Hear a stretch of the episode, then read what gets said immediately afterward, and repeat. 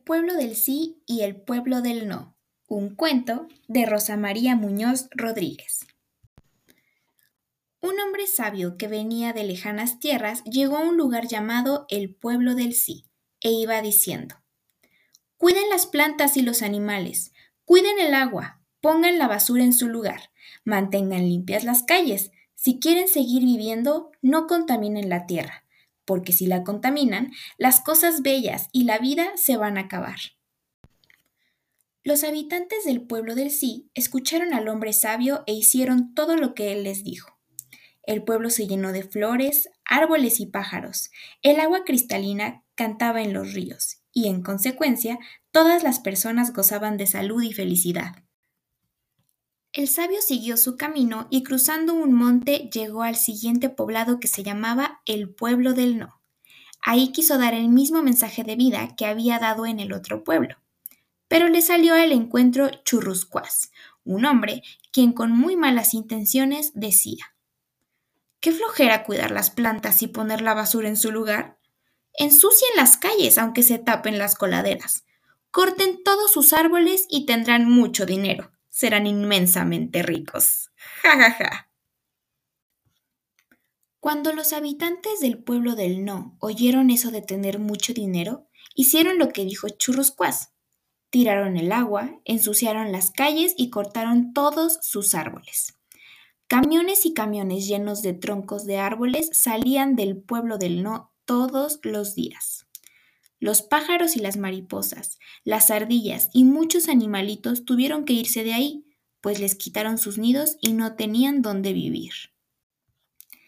Churruscuás les dio a los habitantes del pueblo del No unos tapones para los oídos y les dijo, Pónganse esto en los oídos, así se volverán más fuertes e inteligentes. El hombre sabio gritó su mensaje entre la gente. Cuiden las plantas y los animales, cuiden el agua, Oigan, escuchen. Pero nadie le oyó. El pueblo del no quedó desolado y triste sin agua, sin árboles, sin pájaros. Las flores se secaron, la gente y los animales se morían de sed. Los niños, con caras pálidas, caían en las calles enfermos. Cuando la gente del pueblo del sí se enteró de lo ocurrido, dijo, No podemos dejar que mueran nuestros hermanos del pueblo del no. Debemos ayudarles. Pero ellos no pueden oír lo que decimos y además Churruscuás no nos deja entrar al pueblo. ¿Quién quitará los tapones de sus oídos? Los pájaros contestaron. Nosotros iremos en la noche cuando estén dormidos. Al llegar la noche, los pájaros entraron volando a las casas y con el pico destaparon los oídos de la gente de no. Churruscuás despertó, pero no vio a los pájaros. Se frotó los ojos con las manos y con una sonora carcajada dijo Engañé a estos tontos. Yo me iré con sus árboles y con su dinero. Todos morirán. Cuando los pájaros volvieron, todos los habitantes del pueblo del sí se pusieron en camino diciendo Vayamos a ayudarles. Llevaron agua, comida y a sus mejores médicos. Todos cantaban por el camino. Vamos a sembrar, vamos a plantar, cuantos árboles y flores, cuánta vida crecerá. Apenas iban llegando a el pueblo del no, cuando alguien gritó ¡Se va! ¡Apresémoslo! ¡No dejemos que escape! Y comenzó una gran persecución.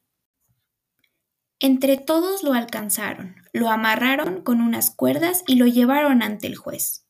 El castigo de Churruscuás fue sembrar un millón de árboles y acarrear agua en cubetas desde el pueblo del sí 500 veces al día. Todos se ayudaron entre sí, curaron a los enfermos y sembraron de nuevo. Los del pueblo del sí enseñaron a la gente de no a vivir mejor.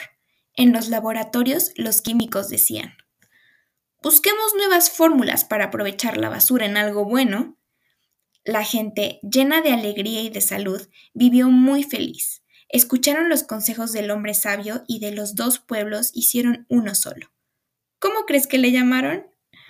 El nuevo pueblo del sí.